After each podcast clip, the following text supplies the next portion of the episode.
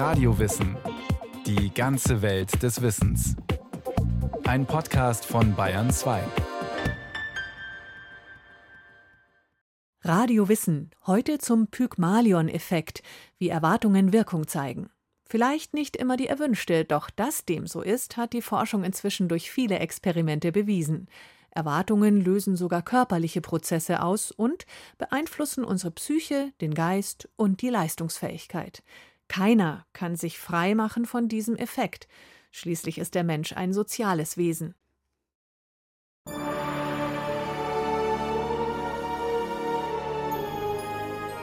Wir alle haben so etwas wie Superkräfte.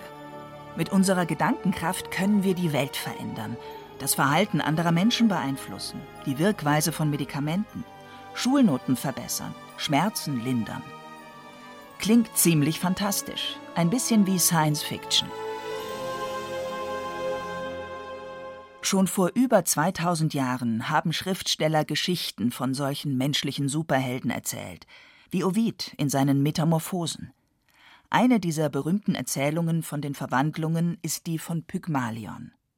Er ist Bildhauer und erschafft aus Elfenbein eine weibliche Statue. Pygmalion betrachtet sein Werk mit inniger Liebe. Jungfrau Ganz erscheint das Bild. Ganz lebt sie, glaubt man. Küsse reicht er und wähnt sich geküsst, liebkost und umarmet. Pygmalion glaubt so sehr daran, dass seine Statue lebt, dass er sich einbildet, ihre Haut zu spüren. Sie wird dann auch lebendig, dank der Liebesgöttin Venus. Eine schöne Geschichte, aber fern unserer Realität? Nicht ganz. Die Sozialpsychologie hat einen sehr grundlegenden zwischenmenschlichen Effekt nach ihr benannt. Pygmalion ist ein Sinnbild dafür, dass Menschen sich etwas so intensiv vorstellen können, dass es Wirklichkeit wird. Mit reiner Gedankenkraft Gabeln verbiegen, diese Illusionen können zwar nur Mentalisten erzeugen, aber auf sozialer Ebene passiert es in unserem Alltag ständig, dass Vorstellungen, Wünsche, Erwartungen, Klischees und Vorurteile Menschen beeinflussen, ihr Verhalten verändern und damit auch ein Stück weit den Lauf der Dinge. Der Pygmalion-Effekt zeigt eben, wie entscheidend Erwartungen sein können, soziale Erwartungen sein können. Und dass es tatsächlich sowas gibt wie eine selbsterfüllende Prophezeiung. Self-fulfilling prophecy. Die sich selbst erfüllende Prophezeiung, durch Erwartungen geschürt, die gibt es, sagt der Sozialpsychologe Professor Mario Gollwitzer, Lehrstuhlleiter an der Ludwig-Maximilians-Universität in München. Wer als Lehrer von seinen Schülern annimmt, dass sie dumm sind, wird schlechtere Schüler haben.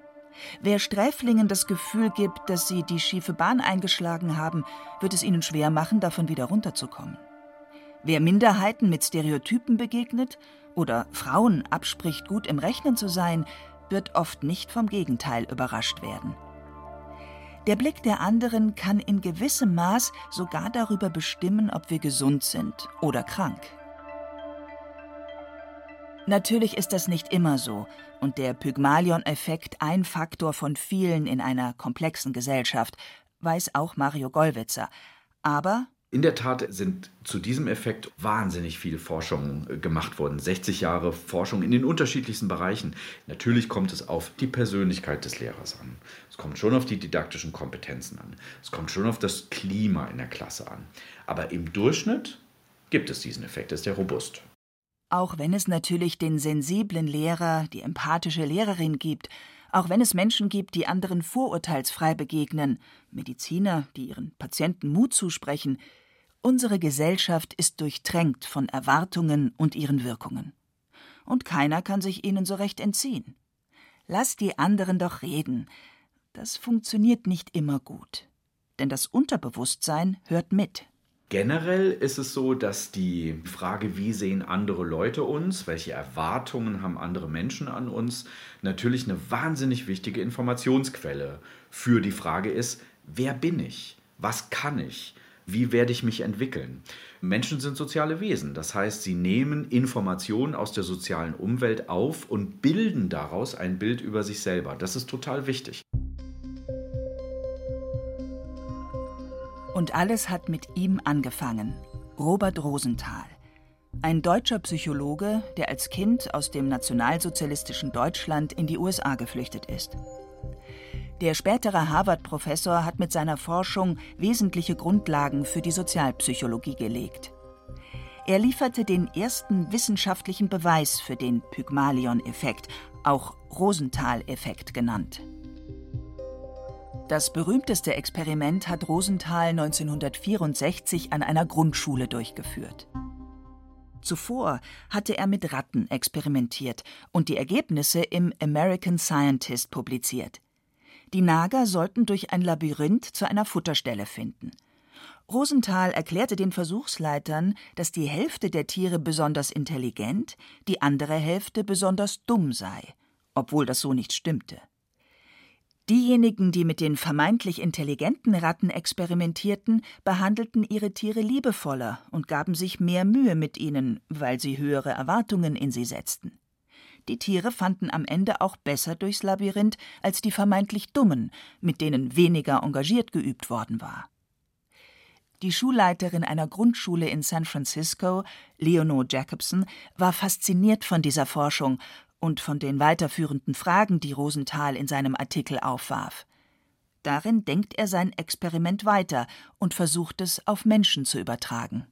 Also zum Beispiel bei den Studien in der Schule war seine Fragestellung, ob eine Erwartung der Lehrperson dahingehend, ob ein Schüler oder Schülerin sich besonders positiv entwickeln wird, besonders talentiert ist, besonders begabt wird, am Ende dazu führt, dass diese Begabung sozusagen rausgekitzelt ist, obwohl sie vielleicht von vornherein gar nicht da war, obwohl es nur eine Prophezeiung war, die vielleicht in der wahren Begabung gar keine Grundlage hat. Oder umgekehrt. Wenn ein erfahrener Lehrer sagt, ein Schüler sei ein langsamer Lerner, ist diese Prophezeiung dann selbsterfüllend? fragt Rosenthal im American Scientist. Anders formuliert, hat ein Schüler am Ende tatsächlich schlechtere Noten, wenn nichts anderes von ihm erwartet wird? Diese Fragen interessierten die Schulleiterin Leonore Jacobson so sehr, dass sie Rosenthal einlud, an ihrer Grundschule ein Experiment dazu durchzuführen. Für ihre Schule waren Rosenthals Fragen besonders relevant, da dort vor allem Kinder ärmerer Gesellschaftsschichten unterrichtet wurden. Von den 650 Kindern waren fast ein Sechstel mexikanische Einwandererkinder. Die Schule hatte den Ruf, schlechte Schüler zu unterrichten. Diese Studie hatte ein super interessantes Forschungsdesign. Rosenthal hat nämlich den Lehrpersonen Informationen und jetzt Informationen in Anführungszeichen gegeben, dahingehend, dass eine Schülerin oder ein Schüler zur Gruppe der aufstrebenden, talentierten, begabten Schülerinnen und Schüler gehört. Tatsächlich war diese, jetzt wieder in Anführungszeichen, Information, aber keine reale Information über das, was die Schülerinnen und Schüler konnten, sondern es war eine reine Zufallsauswahl. Also Fake. Um den Lehrerinnen und Lehrern glaubhaft vorgaukeln zu können, dass die Information über die Intelligenz der Schüler stimmt, erfindet Rosenthal einen angeblichen Harvard-Test. Die Lehrpersonen haben geglaubt, es handele sich um einen validen Test, um einen Test, der wirklich in der Lage ist, die zukünftige Entwicklung von Schülerinnen und Schülern real abzubilden. In Wirklichkeit war das überhaupt nicht der Fall. Das gehörte zur Strategie der Studie.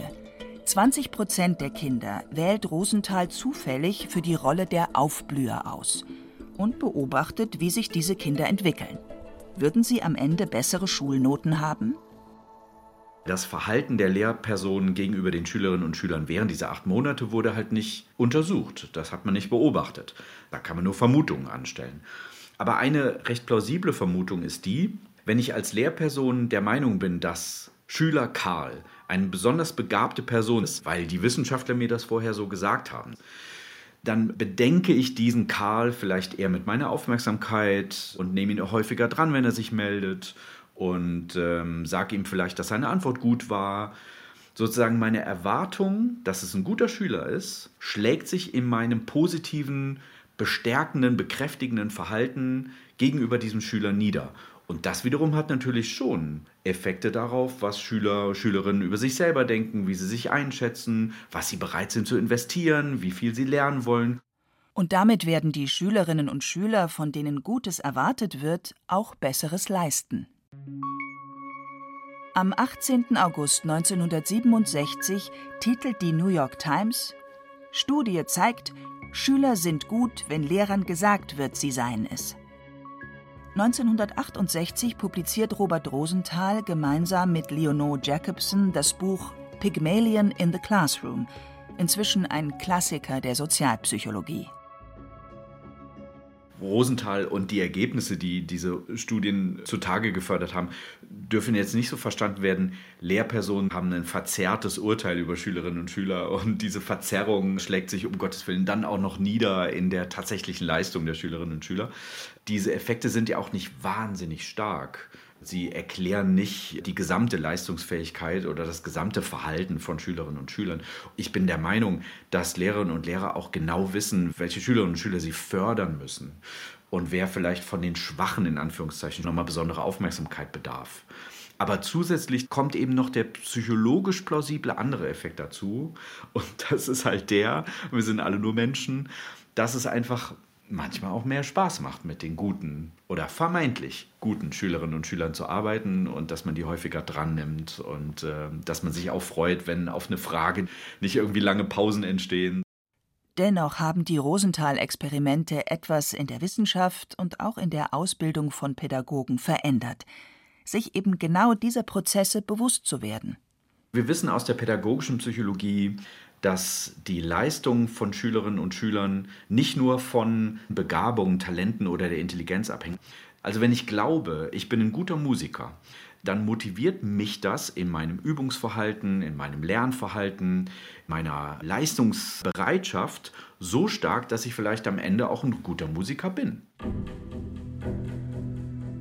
Genau diese Annahme hat Rosenthal auch viel Kritik und Widerspruch eingebracht sind es am Ende nicht nur die Gene, sondern auch unsere Umwelt, die über unsere Identität und unsere Begabung entscheiden.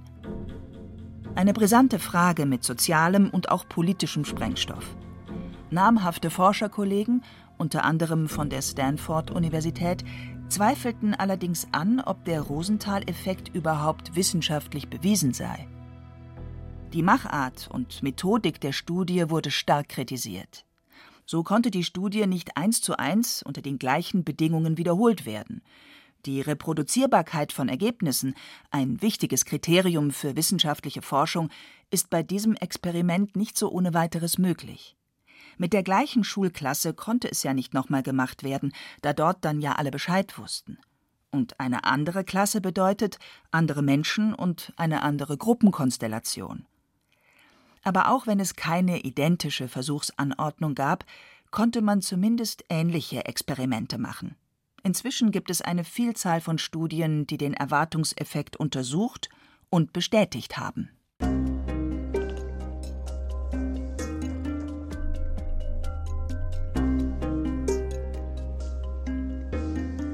Das ist eine unfassbar komplexe Geschichte es ist sehr schwer, ein konkretes Modell äh, zu machen, das alles erklärt. Ich würde sagen, das ist wahrscheinlich unmöglich sogar. Aber wir verstehen immer besser, wie verschiedene Unterbereiche hier agieren, was da passiert. Und wir wissen natürlich dadurch, wie breit der Einfluss der Erwartungen ist. Die Verhaltenspsychologin Dr. Katharina Schwarz hat eine Dissertation mit dem Titel Between Pain and Maths geschrieben, zwischen Schmerz und Mathe, Katharina Schwarz bringt dabei verschiedene wissenschaftliche Blickwinkel zum Thema Erwartungen zusammen, den der klinischen Psychologie und den der Sozialpsychologie. Die Wissenschaftlerin, die an der Julius-Maximilians-Universität in Würzburg forscht, hat unter anderem ein Experiment zur Schmerzwahrnehmung gemacht. Schmerz ist etwas, was sehr leicht in der Wahrnehmung beeinflussbar ist. Das denkt man vielleicht so jetzt erstmal nicht. Wenn irgendwas wehtut, tut es ja weh. Und es geht hier natürlich auch nicht um chronischen Schmerz oder solche Geschichten. Das ist natürlich nochmal was anderes. Aber wenn man ein Wärmeschmerz, da wird eine Hitze oder eine Wärme sozusagen auf eine Hautstelle gebracht bis zum Bereich, dass es anfängt weh zu tun. Und wenn man dann gesunde Probanden da hat und eben fragt, wie tut das weh, dann ist es ja eine subjektive Einschätzung. Und diese Einschätzung, die kann beeinflusst werden. Und zwar kann hier tatsächlich über Erwartung Schmerzlinderung erfolgen. Zum Beispiel durch den Placebo-Effekt, der auch über Erwartungen funktioniert. Der Arzt sagt einem Patienten, dass Salbe XY helfen wird. Da der Patient seinem Arzt glaubt, hilft Salbe XY und lindert den Schmerz, obwohl keine Wirkstoffe enthalten sind, sie nur ein Placebo ist. Soweit so bekannt. Katharina Schwarz überträgt dieses Prinzip funktioniert das aber auch, wenn wir den Leuten andere Arten von Erwartungen geben, zum Beispiel geschlechtsspezifische Erwartungen. Männer spüren weniger Schmerz, Frauen spüren weniger Schmerz ähm, und das in irgendeiner Form begründen. Was passiert dann? Die Würzburger Verhaltenspsychologin konnte tatsächlich feststellen, dass die Geschlechterklischees, die in unserer Gesellschaft vorhanden sind, und die damit verbundenen Erwartungen an einen Mann, an eine Frau das persönliche Schmerzempfinden verändern. Und was wir gefunden haben, dass auch da äh, solche Erwartungen, also solche, ja, ich würde sagen, sozialeren Erwartungen ebenfalls Schmerz beeinflussen können. Dabei musste Katharina Schwarz subtil vorgehen. Ahnen Probanden, was die Versuchsleiterin erwartet, werden sie sich anders verhalten. Der sogenannte Versuchsleitereffekt. Auch für Forscher spielt also das Wissen um Erwartungseffekte eine entscheidende Rolle. Tatsächlich ist das generell bei solchen Experimenten ein Riesenpunkt. Dann funktioniert das natürlich nur, wenn die Leute mir das auch glauben. Und wenn sie das Gefühl haben, äh, das könnte stimmen und darum geht es jetzt auch. Was ich gemacht habe bei dieser Geschlechterstudie, das war tatsächlich extrem sensibel. Wir haben auch schon gesehen, und das sieht man auch in manchen anderen Studien, dass Männer, in dem Fall haben wir Männer untersucht, sehr empfindlich sein können, wenn es um solche Aussagen geht und sich schnell herausgefordert fühlen. Und was man dann am Ende misst, wenn man Schmerz misst, ist manchmal nicht die Schmerzwahrnehmung oder die Schmerzschwelle, jetzt fange ich gerade an, Schmerz wahrzunehmen, sondern eher ein, jetzt zeige ich es dir. ja? Schau mal, wie lange ich das aushalten kann. Um sicherzugehen, dass die Probanden nicht nach sozialer Erwünschtheit antworten, hat Katharina Schwarz bei ihrer Versuchsreihe eine Kontrolle eingebaut. Wir haben funktionelle Magnetresonanztomographie verwendet. Das heißt, wir haben Bildgebungsverfahren verwendet, um zu schauen, welche Hirnareale stärker aktiviert sind oder vielleicht runterreguliert wurden. Was wir gesehen haben, ist, dass tatsächlich solche Hirnareale, von denen wir wissen, dass sie in der Schmerzverarbeitung eine Rolle spielen, dass die sich in ihrer Aktivierung verändert haben. Wie sich in der Placebo-Forschung gezeigt hat, schüttet das Gehirn nämlich Opioide aus, wenn die Erwartung da ist, dass Schmerzen nicht so schlimm ausfallen oder bald nachlassen. Natürlich hängt das von diversen Faktoren ab, und es ist nicht bei chronischen Schmerzen der Fall, schränkt Katharina Schwarz ein, aber grundsätzlich zeigt sich, hier wirkt eine sich selbst erfüllende Prophezeiung. Wenn körpereigene Schmerzmittel produziert werden, sind die Schmerzen tatsächlich besser auszuhalten. Man sieht diese Aktivitätsänderungen übrigens. Das haben wir nicht in meiner Studie gemacht, aber das haben andere sich angeschaut zum Beispiel, dass das bis runter ins Rückenmark geht. Das heißt, auch da sieht man schon Änderungen in der Aktivierung von Nervenzellen auf Erwartungen hin. Das heißt aber auch, hat der Proband Stress, Angst und die Erwartungshaltung, dass der Schmerz gleich sehr groß sein wird, so kann der Schmerz dadurch stärker werden. Wir haben uns in meiner Dissertation zum Beispiel auch noch das Stresssystem angeschaut. Vielleicht ist es eine Art Stressor, ja, wenn ich solche sozialen Erwartungen habe. Das wissen wir, dass es in anderen Bereichen der Fall ist. Also wenn wir zum Beispiel an Stereotypen denken, Geschlechterstereotypen und Matheaufgaben, dann wissen wir, okay, wenn wir Frauen sagen, sie sind eigentlich nicht so gut in Mathe und setzen sie vor Matheaufgaben, dann sind sie extrem gestresst. Dieser Stress bindet im Gehirn Energie und Aufmerksamkeit, da zusätzlich Gehirnareale aktiv sind, die nicht bei der Lösung der Matheaufgabe helfen, sondern den Stress verarbeiten. Und das hat für das Gehirn erstmal Priorität. Das Resultat? Die Testperson ist, unter Stress gesetzt, tatsächlich schlechter in Mathe, als sie es sein könnte. Erwartungen, die durch Geschlechterklischees provoziert sind, können also nicht nur das Schmerzempfinden beeinflussen, sondern auch die kognitive Leistung. Katharina Schwarz hat das Schmerzexperiment mit Heuschnupfenallergikern und Menschen ohne Allergie wiederholt. Und habe festgestellt, dass allein die Tatsache, sich einer Gruppe zugehörig zu fühlen, die schlechter dastehen soll in der Schmerzwahrnehmung, dass das auch schon einen Einfluss macht auf unsere Wahrnehmung. Die Verhaltenspsychologin hatte den Heuschnupfenallergikern suggeriert, dass sie aufgrund ihrer Allergie schmerzsensibel wären. Und prompt war dem so, obwohl der Zusammenhang faktisch nicht stimmt. Ein Ergebnis, das Ärzte nachdenklich machen kann. Wie rede ich mit meinen Patienten? Wie rede ich mit meinem Arzt? Wie muss ich selber meine Einstellungen zu meinem Krankheitsbild verändern? Wie gebe ich Informationen zu Medikamenten weiter? Ja, also wie erzähle ich Nebenwirkungen beispielsweise? Wir haben auch im medizinischen Bereich ganz viele soziale Erwartungen. Auch da ist es so, wenn wir mit Geschlechterstereotypen reingehen, wenn wir mit unterschiedlichen Erwartungen an uns selbst rangehen, eben weil ich mich als Patient fühle oder als eigentlich gesund. Auch da spielt das alles eine Rolle. Dass jede zwischenmenschliche Situation, jeder gesellschaftliche Anlass auch mit Erwartungen verbunden ist, lässt sich nicht vermeiden.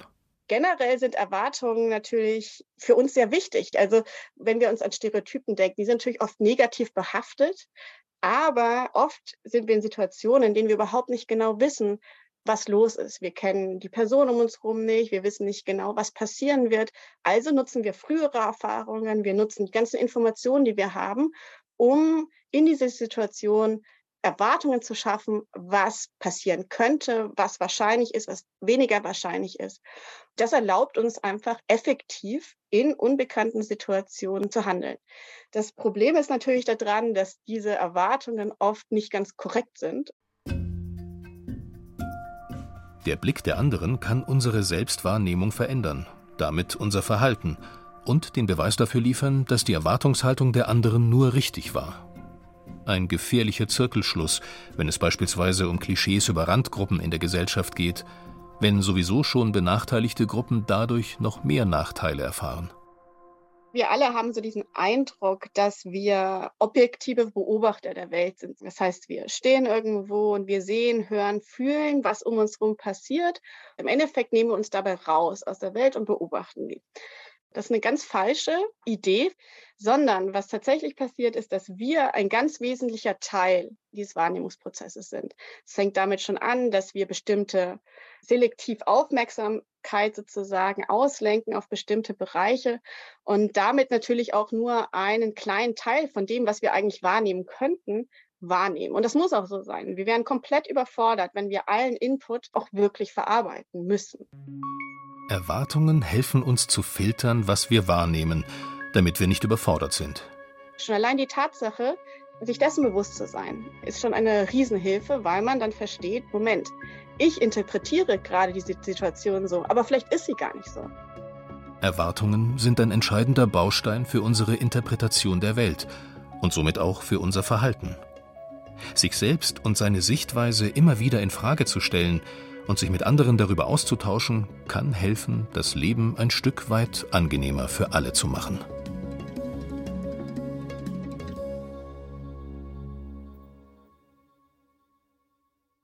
Der Pygmalion-Effekt. Katharina Hübel hat recherchiert, was Erwartungshaltung mit Menschen machen kann. Dazu lässt sich natürlich noch viel mehr sagen, zum Beispiel in der Radiowissen-Folge Wahrnehmung und Klischee, die Entstehung von Vorurteilen. Mehr dazu finden Sie in den Shownotes dieser Folge.